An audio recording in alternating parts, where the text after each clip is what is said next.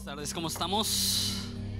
Si tienes su Biblia, por favor, ábrela a Josué capítulo 22. Estamos en el penúltimo estudio en la serie del Dios de gracia y guerra. Tenemos una sorpresa bien especial de lo que vamos a hacer una vez concluyendo esta serie, pero no la vamos a anunciar hasta la próxima semana. Eh, vamos a hacer lo que ya nos es de costumbre en esta serie, que es orar. Después vamos a ver todo el pasaje de manera rápida y al final vamos a ver cinco aplicaciones a nuestras vidas de cómo un libro que se escribió hace 3.500 años debe y puede impactar nuestras vidas en el día al día. ¿Va? Entonces vamos a orar. Jesús, te damos tantas gracias por la oportunidad que nos das una vez más, como cada domingo, de venir, de venir aquí a escuchar tu voz. Y queremos eso, no queremos que esto sea un mensaje humano o personal, sino que sea realmente algo dirigido por ti, algo que toque tu corazón, pero no solamente que te bendiga a ti porque sea correcto, sino que transforme nuestros corazones porque viene de tu, de tu mano. Padre, te pido que nos ayudes, nos inspires. Sé que este tema a lo mejor va a ser un poco doloroso para unas cuantas personas. Entonces, Padre, te pido que nos ayudes a ver tu amor y tu prevención en todo eso. En nombre de Jesús, amén. Quiero que te imagines que eres una persona eh, extremadamente influyente, no solamente influyente, sino la persona más influyente del país. Eh, y lo que es raro y chistoso es que típicamente la persona más influyente del país también es la persona más criticada. Véase el presidente Peña Nieto aquí o véase el presidente Obama en Estados Unidos, la persona con mayor influencia, típicamente es la persona también más odiada y más criticada. Pero quiero que te imagines que eres un líder hiper influyente, pero no solamente influyente, sino que te has ganado el corazón de la gente de tal modo que eres la persona más amada de la nación. Ahora quiero que te imagines no solamente ser un político, sino un guerrero. Alguien que ha, dirigido el ejército nacional y has llevado a tu nación a victorias impresionantes. Y como dije, eres amado, eres reconocido, eres admirado por todos. Y ya eres mayor de edad, no solamente mayor de edad como adulto, sino mayor como anciano. Imagínate que tienes 110 años en que estás ya por morir y estás haciendo una última rueda de prensa, de prensa, si lo podemos ver así, una última, un último comunicado a la nación para expresar tus últimos pensamientos antes de morir. ¿Qué dirías? ¿Qué sería en tu mente? ¿Qué sería en tu corazón? ¿De qué manera te quieres despedir de la nación por la cual has dado tu vida y la nación que a ti te ama? Eso es lo que estamos viendo ahorita. Josué, que en ese momento ya tiene 110 años, ya ha estado dirigiendo el ejército, no solamente el ejército, sino toda la nación de Israel por 30 años, ya está a punto de morir y se da, su último discurso, da su despedida. Y el capítulo 23 es una advertencia a seguir los caminos de Dios. Y el capítulo 24 es su despedida. Entonces hoy vamos a ver esta advertencia y la semana que viene vamos a ver su despedida. Pero quiero que, te pongas en, esa actitud. Esta es sin duda alguna la cosa más importante para, para Josué. Esto es sin duda alguna lo que más le pesa en su corazón, lo que más le es urgente comunicar. Vemos qué es lo que va a decir en versículo 1 del capítulo 23. Dice, aconteció muchos días después que Jehová diera reposo a Israel de todos sus enemigos alrededor, que Josué, siendo ya avanzado en años, llamó a todo Israel, a sus ancianos, a sus príncipes, a sus jueces, a sus oficiales, y les dijo, yo soy viejo y avanzado en años. La primera frase es muchos días después, y eso para ti, para mí se escucha como 23 días o algo así. Sin embargo, del capítulo 22, que es el anterior, al capítulo 23, transcurrieron 20 años. Fueron 10 años de guerra, fueron 20 años de paz que Josué dirigió a la nación y ya llega al final de su vida. No, no es como a lo mejor tu papá que tiene 50 años y se resfrió y dice, familia, vengan aquí, ¿no? Me quiero despedir de ustedes y realmente le faltan 30 años de vida. Eh, esta es una persona que ya tiene 110 años. Vi un video anoche, de hecho, en en, este, en mi teléfono se me hace que era de, de, este, de, The New York Times, de una señora que se fue de una ciudad a los siete años porque iban a linchar a su papá y a los 107 años regresa a esa ciudad, 100 años después de haberse ido, y ver a una señora de 107 años te das cuenta de lo frágil que puede ser a esa edad. Así imagínate a Josué. ¿Qué diría? ¿Qué está en su corazón? Dice versículo 3. ustedes han visto todo lo que Jehová nuestro Dios ha hecho con todas estas naciones por, por nuestra causa. Porque Jehová nuestro Dios es quien ha peleado por nosotros. He aquí, os he repartido por suerte en herencia para sus tribus estas naciones. Así que así las des así las destruidas como las que quedan desde el Jordán hasta el mar grande, hacia donde se pone el sol. Y Jehová vuestro Dios las echará de delante de ustedes y las arrojará de su presencia, y ustedes poseerán sus tierras como Jehová su Dios les ha dicho. Entonces, lo primero que dice es que recuerda todo lo que Dios ha hecho, y me encanta que aunque Él es un líder militar, Él no toma el crédito.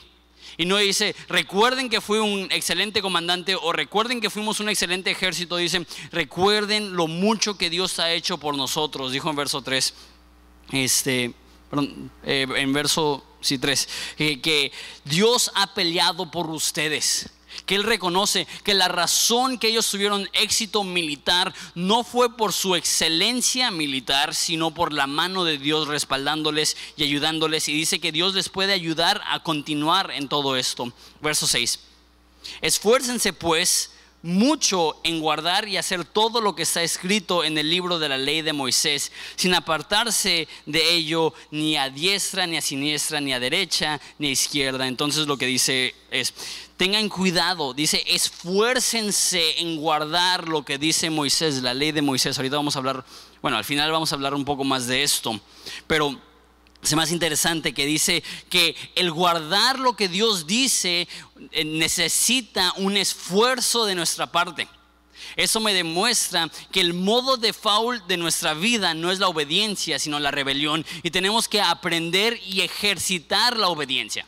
Tengo un niño de tres años y se me es muy claro y muy obvio que la obediencia no es natural, la obediencia se aprende y me queda muy claro que la rebelión es natural y la rebelión es lo que se tiene que minimizar y olvidar y eh, pelear en contra de. Entonces dice, esfuércense de no irse ni a izquierda ni a derecha, eh, y eso está haciendo referencia a que puedes errar en cuanto a lo que te dice Dios, agregándole o restándole, apropiando de más o ignorándolo. Está diciendo, camina el, el camino estrecho de la verdad, camina el estrecho angosto de la obediencia. Verso 7 para que no se mezclen con esas naciones que han quedado con ustedes, ni hagan mención, ni juren por el nombre de sus dioses, ni los servirán, ni, los, ni se inclinarán a ellos. Entonces dicen, obedezcan a Dios, no sirvan a otros dioses. Esa es la aplicación.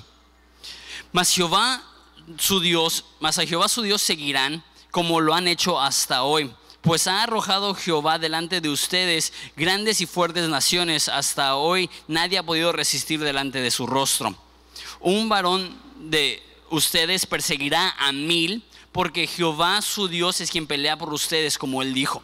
Entonces está diciendo, si obedecen a Dios, Dios seguirá peleando por ustedes de manera sobrenatural, de tal modo que uno de ustedes va a poder contra mil. Uno de ustedes no va a poder ser derrotado ni aunque mil personas vengan en contra de él. Lo triste es que si sabes la historia es que no obedecieron a Dios y por no obedecer a Dios, Dios quitó esa bendición de ellos. Pero bueno, aquí está diciendo, si lo obedecen, si lo siguen, van a tener esta fuerza sobrenatural para poder conquistar la tierra prometida. Y aquí está lo que yo creo que es clave en su discurso. Guarden pues con diligencia sus almas para que amen a Jehová su Dios. Porque si se apartan, y esa es la, la aplicación, y se unen con lo que resta de estas naciones que han quedado con ustedes y concretan con ellos matrimonios, mezclándose con ellas y ellas con ustedes, sepan que Jehová su Dios no arrojará más a esas naciones delante de ustedes, sino que les serán por lazo, por tropiezo, por azote para vuestros costados y por espinas para sus ojos, hasta que perezcan de esta buena tierra que Jehová les ha dado. Entonces le dice, obedece la ley, no sirvas a otros dioses. Y la aplicación primordial de esto es, no te cases con alguien que no teme a Dios. No te cases con una nación que está lejos de Dios. ¿Por qué? Si te casas con alguien que no teme a Dios, esa es la advertencia, ellos van a ser un lazo, un tropiezo, un azote y una y eso es lo más gráfico, una espina en tus ojos. No, nunca he tenido una espina en mis ojos. Una vez me cayó basurita de un árbol y, literalmente me raspé el ojo y fueron como dos semanas que me dolía el ojo. Ahora imagínate ir caminando por un bosque, que haya un, árbol, un rosal o algo así con, con, espinas y que sin darte cuenta con el ojo abierto te topas con una espina en el ojo. Está diciendo, eso es lo que pasa cuando te unes con alguien que no teme a Dios. Hablamos más de eso en un segundo. Muy palabras muy fuertes. Verso 14, he aquí yo estoy para entrar hoy por el camino de toda la tierra. Eso es un modo profético, perdón, poético de decir, me voy a morir. Estoy a punto de entrar por el camino de toda la tierra, todo mundo muere, todo mundo pasa de esa vida a otra y yo estoy a punto de, hacer ese, esa trayectoria también. Estoy a punto de entrar hoy por el camino de toda la tierra. Reconozcan pues con todo su corazón, con toda su alma, que no ha faltado una palabra de todas las buenas palabras que Jehová su Dios ha dicho a ustedes todas han acontecido y no ha faltado ninguna de ellas. ¿Notas la fe que tiene ese hombre, el positivismo que dice, Dios no nos ha fallado, Dios no nos va a fallar? Todas las cosas buenas que ha, dicho se han cumplido. Pero si desobedecen. Mira lo que dice el versículo 15. Pero así como ha venido sobre ustedes toda palabra buena de Jehová su Dios, que Jehová su Dios les ha dicho, también traerá sobre ustedes toda palabra mala hasta destruirlos de sobre la buena tierra que Jehová su Dios les ha dado. Si traspasan el pacto de Jehová su Dios, el que los ha mandado, yendo y honrando a dioses ajenos e inclinándose a ellos, entonces la ira de Jehová se encenderá contra ustedes y perecerán prontamente de esta buena tierra que Él les ha dado. Entonces una advertencia, amen a Dios, obedezcan a Dios, sigan a Dios, denle toda su alma a Dios y Dios les va a respaldar pero desobedezcan a Dios y adoren a otros dioses y únanse con otras mujeres que no son de Israel y no temen a, Dios. Y Dios cumplirá sus, promesas, no de bendición, sino de maldición, y no de prosperidad, sino de adversidad, y, no de, de protección, sino de destrucción. Entonces esta es la promesa. Haz el bien, serás bendecido. Haz el mal, perderás la tierra. Hablaremos un poco más de eso al final, pero quiero ver cinco puntos. El primer punto es bastante obvio. El primer punto es que debemos de escuchar a nuestros ancianos. Josué era una persona muy experimentada. No solamente tenía ya 30 años dirigiendo el pueblo de Israel, sino que antes de eso fue 40 años el asistente de Moisés. No solamente eso, sino que, que él estuvo en el desierto viendo todas las experiencias y aprendiendo.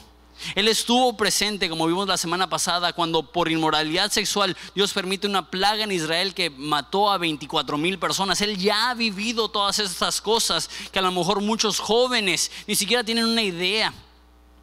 Hoy en día e, existe un, desprecio enorme por la gente mayor. Vivimos en un mundo muy cambiante. Las modas cambian, la tecnología cambia, este, todo cambia. De hecho, cambia más rápido que nunca con el Internet. Tu teléfono que todavía no terminas de pagar ya es obsoleto. No sé cómo le hace Apple, pero hace dos meses está diciendo, mira la cámara que tiene. Y ahora estás viendo los anuncios, necesito ese teléfono, ¿no? Y, cosas y diseños que hace uno o dos años se nos hacían muy contemporáneos y muy padres y muy bonitos, ahorita los vemos y decimos, oh, ¿O no te ha pasado que ves una foto en el Facebook de hace cuatro años y dices, ¿cómo me puse eso? Porque las modas cambian tan rápido y los gustos cambian tan rápido y la tecnología cambia tan rápido que siempre hay una nueva banda, siempre hay un nuevo programa de televisión, siempre hay una nueva aplicación, siempre hay algo nuevo en redes sociales o en YouTube, que siempre estamos buscando lo nuevo y eso produce en nosotros un desprecio por lo viejo. Aunque, aunque, vivimos en un mundo cambiante, hay ciertas cosas que nunca cambian y por ende necesitamos respetar a los ancianos. Viviendo en un mundo cambiante, hay ciertas cosas que han sido las mismas por siglos y milenios que nosotros no entendemos porque tenemos los ojos puestos en cada detalle del día al día, que perdemos de vista el panorama que muchas veces las personas mayores tienen. Los cristianos debemos de ver en la Biblia que dice que debemos de honrar a los ancianos, que debemos de respetar a los ancianos, que debemos de aprender de los ancianos. La iglesia cristiana debería ser el lugar donde la gente mayor se siente más honrada.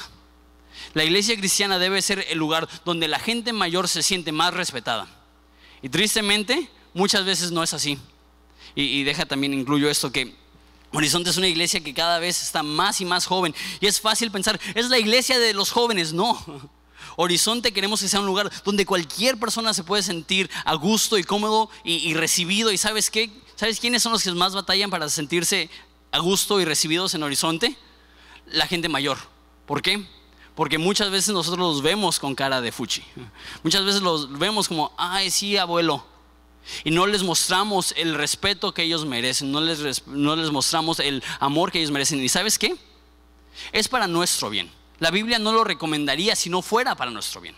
Es más, yo he visto, y se ve en la Biblia y se ve en la vida, que la gente más sabia es la gente que aprende de las personas con mayor experiencia, no de sus colegas. La mayoría de nosotros queremos eh, aprender de nuestros colegas. Hay sabiduría en aprender de aquellos que tienen aún más experiencia que nosotros. De hecho, una de las razones que hacemos tanto énfasis en grupos en casa y que casi todos los grupos en casa son abiertos a personas de cualquier edad es que se me hace malsano que alguien de 18 años solamente se junte con gente de 18 años. Se me hace malsano que gente soltera solamente se junte con gente soltera porque cuando llegue una persona perspectiva van a pedir consejo de personas que no tienen ni idea de qué darle de consejo. Se me hace malsano que personas de 35 años con hijos jóvenes se junten con puras personas de 35 años con hijos jóvenes.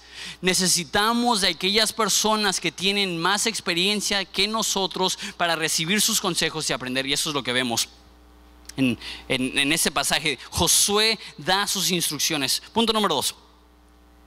Eh, debemos de celebrar, y el énfasis es lo que Dios ha hecho. Debemos de celebrar lo que Dios ha hecho. Lo mencioné brevemente. Una de las cosas que se me hace tan bonitas del, discurso de Josué es que él pudo haber dicho, ustedes saben todo mi esfuerzo, Ustedes saben todo mi desempeño. Ustedes saben las noches que trabajé arduamente. Ustedes saben los desvelos que me aventé. Ustedes pueden ver las cicatrices en mi cara y en mis brazos de haber ido a la guerra. Respétenme. No es lo que hace. Él dice, ustedes saben que desde el primer día Dios ha sido fiel en cumplir su palabra. Ustedes saben que Dios desde el primer día ha sido fiel a pelear por nosotros. Y necesitamos saber esto. Cuando algo bueno sucede en nuestras vidas, no es gracias a nosotros, es a pesar de nosotros. Y no importa qué tan talentoso te sientas, no importa cuánto eh, cuánta preparación tengas, no importa cuánta experiencia tengas y cuánto crees que tu éxito depende de eso. Realmente, tú puedes ser la persona más talentosa y preparada y no tener nada bueno. Tú puedes ser la persona que, que más recursos tienes, pero si Dios no lo bendice y si Dios no da y si Dios no ayuda, ¿de qué sirve? Debemos de celebrar lo que Dios ha hecho. El cristiano debe de ser el menos presuntuoso, el menos arrogante y el que más entiende lo que dice Pablo. Yo trabajé más que todos, mas no fui yo, fue la gracia de Dios en mí. Si tenemos éxito, no somos nosotros, es la gracia de Dios en nosotros. Va, voy a, voy a avanzar un poco más rápido porque el punto número cuatro es el más grueso. Punto número tres. Se necesita valentía para obedecer, eso también lo mencioné cuando estábamos yendo. En versículo 6 dice, esforzados pues mucho en guardar y hacer todo lo que está escrito en la ley. La obediencia es para gente valiente. Muchas veces creemos que, que los valientes, los aventureros son los que viven la vida desenfrenada. Yo soy valiente y a mí nadie me dice qué hacer. Déjate digo que, que eso no es lo valiente, que eso es al revés, que eso es necio, que eso es cobarde. Lo más valiente es hacer lo que es obediente para Dios. Lo más valiente es hacer aquello que Dios te ha llamado a hacer. En ese caso era la ley de Moisés. Sé obediente para seguir todo lo que Dios ha dicho. Aquellos que hacen lo que se les pega la gana no son los más libres son los más esclavizados, no son los más aventureros, son los más necios, no son los más valientes, son los más cobardes. Pero aquellas personas que se esfuerzan por el bien de las demás personas, se esfuerzan por cumplir lo que Dios dice, eso ocupa, eso necesita un esfuerzo de verdad. Me enfoco en punto número cuatro. Punto número cuatro es, la pureza es una prioridad. La pureza es una prioridad.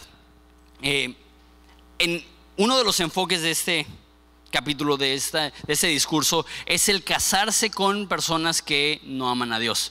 Es el, es el unir sus vidas con personas que representan aquella gente que no teme a Dios, que no agrada a Dios, que no busca a Dios.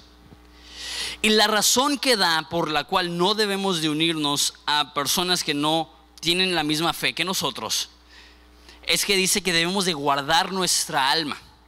Y esa no es solamente una instrucción que que se da en el Antiguo Testamento y ya no lo vemos en el Nuevo Testamento. En el Nuevo Testamento también dice que el cristiano no debe de casarse con un no cristiano. Entonces voy a hablar primero de los solteros. Este, la, la, Biblia dice claramente que un cristiano no debe de unir su vida en matrimonio con un no cristiano. Y la pregunta, yo creo que es una pregunta legítima, es ¿por qué? La respuesta es, se me hace que esa es una de las mejores respuestas de toda la Biblia para esa, si tomamos el versículo 11 y 13 y removemos lo que no tiene que ver con el matrimonio y solamente leemos como lo dice así corridito, versículo 11 dice, guarden pues con diligencia sus almas, porque si se aparten, se apartan y se unen con lo que resta de esas naciones que han quedado entre ustedes, serán lazo, tropiezo, azote para vuestros costados y por espinas para vuestros ojos hasta que parezcan de esa buena tierra que Dios los, les ha dado. Dice, cuando te casas con alguien que no es cristiano, va a resultar ser un un golpe en tu espalda, un aguijón en tus pies, una espina en tus ojos. La pregunta es ¿por qué?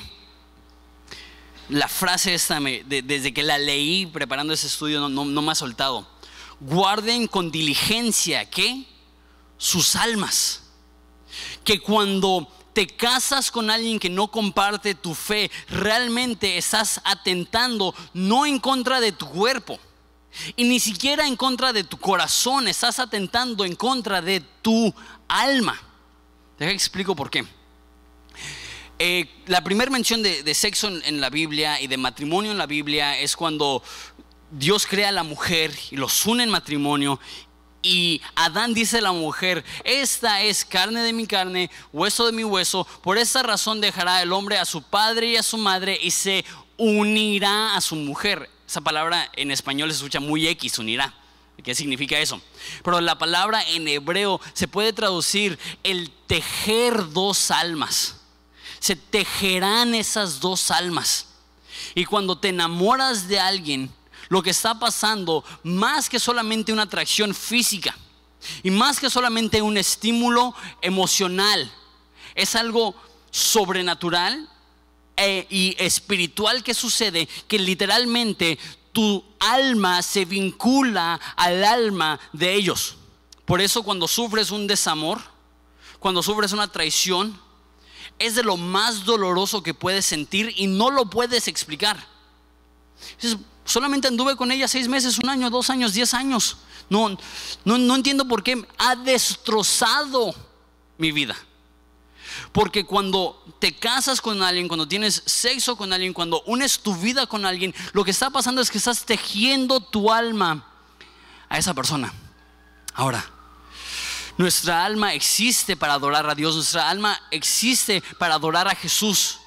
¿Y qué es lo que pasa si unes tu vida con alguien que no adora a Jesús, que adora a otros dioses? Lo que pasa es que el punto más profundo donde debería de haber mayor unidad, nunca lo va a haber. E, ese tejido jamás será perfecto, esa unión jamás será completa. Y tú lo sabes si estás casado ahorita con alguien que no comparte tu fe. Tú sabes que por más que quieres tener una conexión absoluta y una conexión totalmente profunda, hay algo, hay algo que no permite esa vinculación, hay algo que no permite que nuestras almas se ensamblen como deberían de. Esa cita ya se las he dado varias veces. Es de, un teólogo que se llama Tim Keller. hablando a solteros, dice soltero, ¿te sientes solo ahorita? Y, después de eso dice, no hay soledad más grande que aquella persona que se casa con alguien que no comparte su fe. Y eso lo he visto. Es mejor ser soltero el resto de tu vida, te sentirás más menos solo siendo soltero el resto de tu vida que uniendo tu vida a alguien que no comparte tu fe. Y a lo mejor tú dices algo como, pues yo conozco a tal persona y se casó, e, ella es cristiana y se casó con un, con un no cristiano y ellos tienen 35 años de casados. Mi pregunta es, pues pregúntale qué tan agradables han sido esos 35 años. Pregúntale qué, cuánta, cuánta felicidad ha podido extraer ella de una relación que no le permite adorar a Dios con la persona que más ama. Esa es la realidad. Y voy a desmentir de los mitos que yo creo que son más grandes dentro de la iglesia. La razón por la cual no nos casamos con alguien que no comparte nuestra fe es porque no podemos adorar a Dios juntos, que lo más profundo de nuestro ser hay esa, esa desconexión. La gran mayoría de personas se harán pensar que la razón que no debemos de casarnos con alguien que no es cristiano es porque de cierta forma serán incapaces de hacerte sentir amado. Un sinfín de madres van a decir cosas como, no andes con un no cristiano, busca a alguien que te sepa respetar. Busca a alguien que te sepa tratar bien. No, te cases con un no cristiano.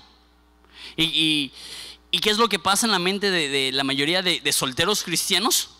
Ellos piensan, cristianos me tratan bien, no cristianos me tratan mal. Cristianos son amables, no cristianos son maleducados. Cristianos me cuidan, no cristianos son patanes. Y se lo creen. ¿Y qué es lo que pasa el primer momento que se topan con un cristiano patán? o peor, que se topan con un no cristiano que les trata bien. Un no cristiano que las hace sentirse amadas. Un no cristiano que las hace sentirse valoradas. ¿Qué es lo que dicen? Me mintió mi madre, me mintió mi iglesia, me mintió mi pastor, porque yo creía que los no cristianos eran incapaces de hacerme feliz, incapaces de hacerme sentir amado. ¿Sabes qué? Puedes tener un noviazgo fabuloso y un matrimonio miserable. ¿Cuántos lo han vivido? No, no, levanten la mano. y, y, y todos ya no. Puedes enamorarte de alguien que te haga sentir de, maravilla durante el noviazgo, que te haga sentir miserable durante el matrimonio. ¿Por qué? Porque durante el noviazgo se enamoran a través del amor, de, el tratarse bien, pero una vez que te casas, el simplemente tratar a alguien bien no es suficiente. Como digo, hay una conexión no solamente física, no solamente emocional, es espiritual. Y si, no, y si no puede empalmar tu vida en lo más importante con la persona que amas, y si no puede haber ese engrane, va a ser una frustración de largo plazo y un dolor de largo plazo que Josué lo compara a qué? A una espina en nuestros ojos. Si eres soltero y eres cristiano, la Biblia prohíbe el matrimonio con un no cristiano, no porque está intentando limitarte de algo bueno, sino está buscando protegerte de algo doloroso. Si tú estás aquí y andas de novio o novia con alguien que no es cristiano, y tú dices, es que me ama, es que me trata bien, es que me respeta, es que los cristianos son patanes, como he escuchado en más de una ocasión a lo mejor vas a tener un matrimonio, perdón, un, noviazgo que disfrutas. Pero no estamos aquí para tener un buen fin de semana, estamos aquí para tener una buena vida, no estamos aquí para tener unos buenos cuantos meses, estamos aquí para dejar un legado de bendición para nuestros hijos y los hijos de nuestros hijos y que en 10, 20, 30, 50, 100 años se recuerde nuestro apellido con dignidad sabiendo que esas fueron personas que llevaron en alto el nombre de Jesucristo y que no se conformaron, no por una persona que, no, no te puede amar o no te puede, por una persona que es incapaz de adorar a Dios como tú lo amas. Una persona que en, lo más, en la conexión más profunda que debe haber es incapaz de, de tenerla. Por eso la Biblia dice que un cordón de tres dobleces no se rompe fácilmente. Cuando Jesús es el centro de un matrimonio, ese matrimonio va a ser el más fuerte que puede existir. Cuando Jesús está al centro de una relación, esa relación va a ser lo más fuerte que puede existir. No estoy diciendo que esa prueba de divorcio, no estoy diciendo que esa prueba de dolor, no estoy diciendo que esa prueba de aflicción, pero sabes que cuando estás en Cristo y los dos adoran a Cristo, tienes las mejores probabilidades de salir adelante y tener un matrimonio próspero. Te ruego, por amor a tu alma, que cuides tu alma y no des tu corazón, tu cuerpo, tu mente a alguien que no comparte tu fe. Te quiero ahorrar de décadas de, dolor y en ese rollo de, escuchar a los ancianos, en ese rollo de escuchar a los que tienen más experiencia. Habla con una mujer que, está en un matrimonio con alguien que ella ama profundamente pero que no comparten la misma fe. Y, pregúntale si es algo que ella recomendaría. Pregúntale si no es la gran cosa. Pregúntale, ah, sí, eh, eh, yo voy a la iglesia, él no va a la iglesia y, y él vive su vida. No, pues tranquilos o, si realmente es una frustración de que, la área más, de que el área más bonita de su vida no la pueden compartir con la persona que más aman. Ok, es para los solteros. Y sé que hay personas ahorita que están diciendo, gracias a Dios que estoy casado, porque eso me daría en la torre, ¿no? ¿Sabías tú que las personas en la Biblia que más se unen con gente pagana, y uso esa palabra pagana para decir no cristiana, es la palabra que a lo mejor usaría el Antiguo Testamento, la gente que más se junta con mujeres que no deberían de, porque no sirven al mismo Dios, son los casados, que dejan la frase que usa la Biblia, la mujer de su juventud, y se unen a mujeres paganas, y se unen a mujeres que no temen a Dios. Hay libros de la Biblia totalmente dedicados como Malaquías a tratar este tema de personas dejando a sus esposas, es para énfasis mayor, de personas dejando a sus esposas e uniendo, y uniéndose a mujeres que no conocen a Dios, que cambian su esposa de 40 años por dos de 20, ¿no? que eh, están buscando la aventura y la felicidad y lo buscan en una mujer que no es su esposa. Esto es igual, probablemente no igual, esto es aún más devastador para tu familia, para tus hijos, para tu esposa, para tu ahora esposa y para tu alma. Pregúntale a cualquier persona que ha tenido una aventura marital, que le ha puesto los cuernos a su esposa y pregúntale si valió la pena el dolor, la frustración, la inseguridad, el romper con el matrimonio, el, lidiar ahora con una familia disfuncional. Ama a la mujer que Dios te ha dado. Una de las preguntas que surgió después del primer estudio es, ¿y qué si estoy casado con un no cristiano? ¿Lo dejo? La Biblia dice que lo que Dios unió, que el hombre no lo separe. Y de hecho dice específicamente que si un no cristiano está dispuesto a vivir contigo, no lo dejes no lo dejes. Por eso es tan importante escoger antes de. Si, estás casado con una mujer que no es cristiano o si estás casada con un hombre que no es cristiano, la solución es decir, no, pues lo dejo. La solución es decir, ¿sabes qué? Le voy a amar con el amor de Cristo de tal modo que si Dios quiere y si Dios permite, su corazón va a cambiar motivado por el amor que ha visto en mí. Es punto número cuatro. Ese es el que les dije que iba a ser a lo mejor un poco doloroso para algunos. Punto número 5, con eso termino. Dios es fiel para bendecir y también para corregir. Termina diciendo que si siguen su camino, ninguna de las buenas palabras que ha hablado Dios faltarán. Ninguna de todas las promesas que Dios ha dado faltarán. Pero si dan la espalda a los caminos de Dios, es cuestión de tiempo antes de que ya no vivan en la tierra prometida. Es cuestión de tiempo que no vivan en la buena tierra. Y la pregunta es, ok, ¿e-, ¿es así para el cristiano? Si obedezco, Dios me bendice y si desobedezco, Dios me castiga. Y no es una respuesta sencilla. Entonces les doy dos respuestas, sí y no. no en el aspecto más grande. Para el cristiano, tú y yo, Dios ya no, ya no nos bendice conforme a nuestra habilidad de ser buenos. Dios nos bendice porque Jesús murió en un madero hace dos mil años y Él está tan satisfecho con el sacrificio de Jesús que Él eternamente nos tratará positivamente. Que para el cristiano hoy en día, ya después del sacrificio de Jesús, es imposible que Dios esté enojado o desagradado contigo, porque la razón que Él está agradado contigo no es por tu conducta, es por el sacrificio de Jesús en, en nuestro lugar. Entonces, ¿cómo podemos decir entonces que cuando obedecemos Dios nos bendice y cuando desobedecemos Dios nos castiga? Para ti y para mí, si es que somos cristianos legítimos, la Biblia dice, nada nos separa del amor de Dios que está en Cristo. Dice que ya hemos recibido todas las bendiciones espirituales en lugares celestes. Que para el cristiano no es que tenemos que, ganar, que ganarnos la aprobación de Dios. La Biblia dice que ya somos aceptos en el amado, ya somos perfectamente aceptados. De la misma forma, Jesús ya recibió el castigo que tú y yo merecíamos recibir. Entonces ya no vamos a recibir castigo tú y yo, porque si ya fuimos, ya fue castigado Jesús por los pecados que nosotros cometimos, ¿por qué castigar dos veces? Y tú dices, no, pues es que Dios, con, Dios perdonó los pecados antes de ser cristiano, pero ahora ser cristiano, sí, mis pecados afectan mi, mi, mi relación con Dios y hacen que Dios me quiera castigar. Yo diría, pero ¿cuándo contestó tus ¿Cuándo perdonó tus pecados Jesús? Antes de que hayas pecado, Él ya había muerto.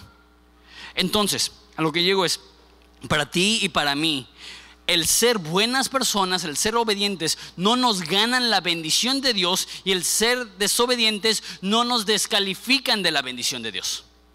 Entonces, ¿qué aplicación tiene para nosotros lo que dice Josué? Que si obedeces, Dios te bendecirá y si desobedeces, Dios te castigará. Yo creo que sí hay una aplicación. Porque yo creo que aunque, aunque no nos ganamos el amor de Dios, cuando desobedecemos es difícil disfrutar el amor de Dios. Y el único ejemplo que viene a mi mente es el de mi hijo. Y sé que ese tipo de ejemplos él me va a odiar después de que los haya contado. Pero de repente te das cuenta que hizo algo malo. Porque escuchas un silencio y subes y lo ves, está jugando y tú dices, algo hizo. Y pasó una racha, mi hijo, donde se estaba haciendo pipí en todo. Así a tal grado que estaba tomando un vaso de leche, bajó el vaso de leche y yo, Juanito, ¿qué haces?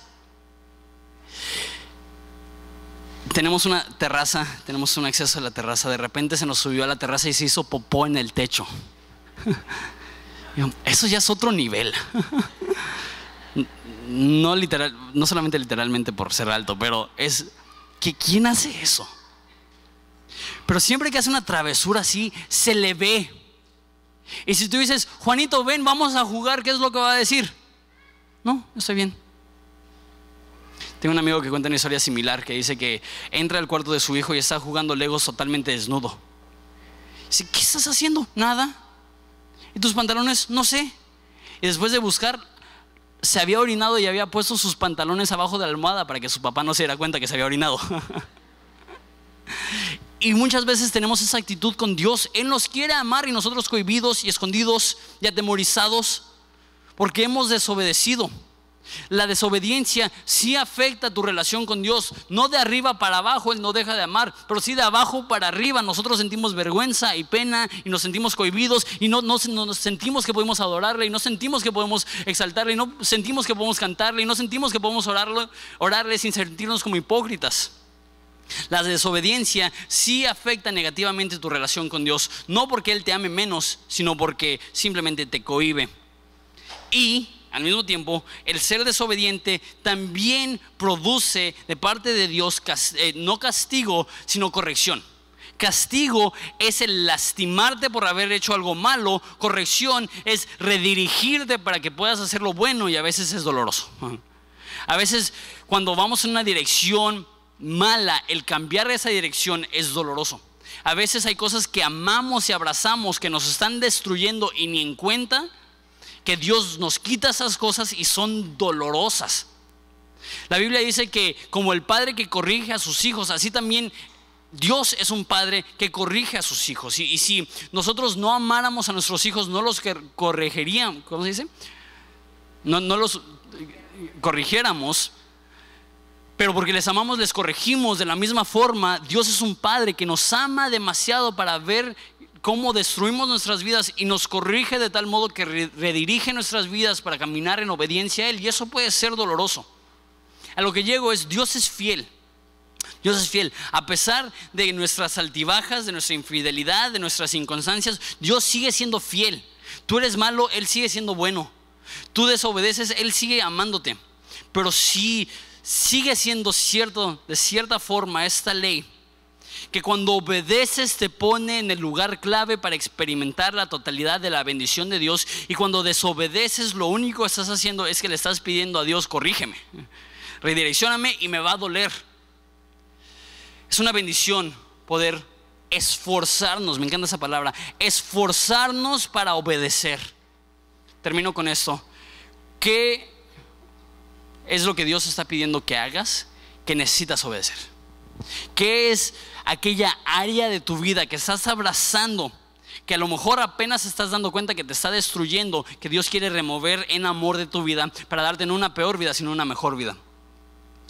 Y no puedo pasar sin mencionar esto. A lo mejor esa es una relación. A lo mejor tú andas noviando de coqueto, coqueta, quedando con alguien que tú sabes que a la larga no va a funcionar. Alguien que tú sabes que a lo mejor ahorita pone una sonrisa en tu rostro, pero en un día pondrá lágrimas en tus ojos. Aquella persona que, que ahorita te da un fin de semana excelente, pero tú sabes que no te dará una vida que valga la pena. No porque sean malas personas, no porque no sepan amar, no porque no sepan eh, hacernos sentirnos valiosos o lo que sea, sino porque hemos visto que nuestra alma es lo que se apega a las personas que amamos y cuando esas personas no adoran lo que nosotros adoramos, no funciona. A lo mejor Dios está pidiendo en esa tarde que tú te rindas, tú entregues una relación, que tú entregues una situación romántica. Tú dices, es que me va a devastar es que me va a destruir. ¿Sabes qué? Cuanto más te esperes, más te dolerá. Cuanto más te esperes, más te destruirá. Y cuando vincules tu alma a ellos en matrimonio, no se pondrá mejor, se pondrá peor. Y lo que la Biblia quiere hacer es ahorrarnos de este dolor. Espero que escuches la urgencia de un hombre de 110 años que dice, cuida tus ojos, cuida tu corazón cuida tu alma, porque el momento que te enamoras de alguien que no teme a Dios, desvía tu corazón de adorarle también. Reitero, porque eso es donde hubo confusión en la primera reunión. Estoy hablando a solteros que están en noviazgo, no a personas casadas que ya están comprometidas. Si estás casado, ya ni modo, es cierto. si estás casado, Dios te está llamando a amar, respetar, valorar a tu cónyuge incrédulo, de tal modo que puedan comprobar el amor de Dios en ti y primero Dios eso pueda cambiar su alma. ¿Les parece si nos ponemos de pie y oramos?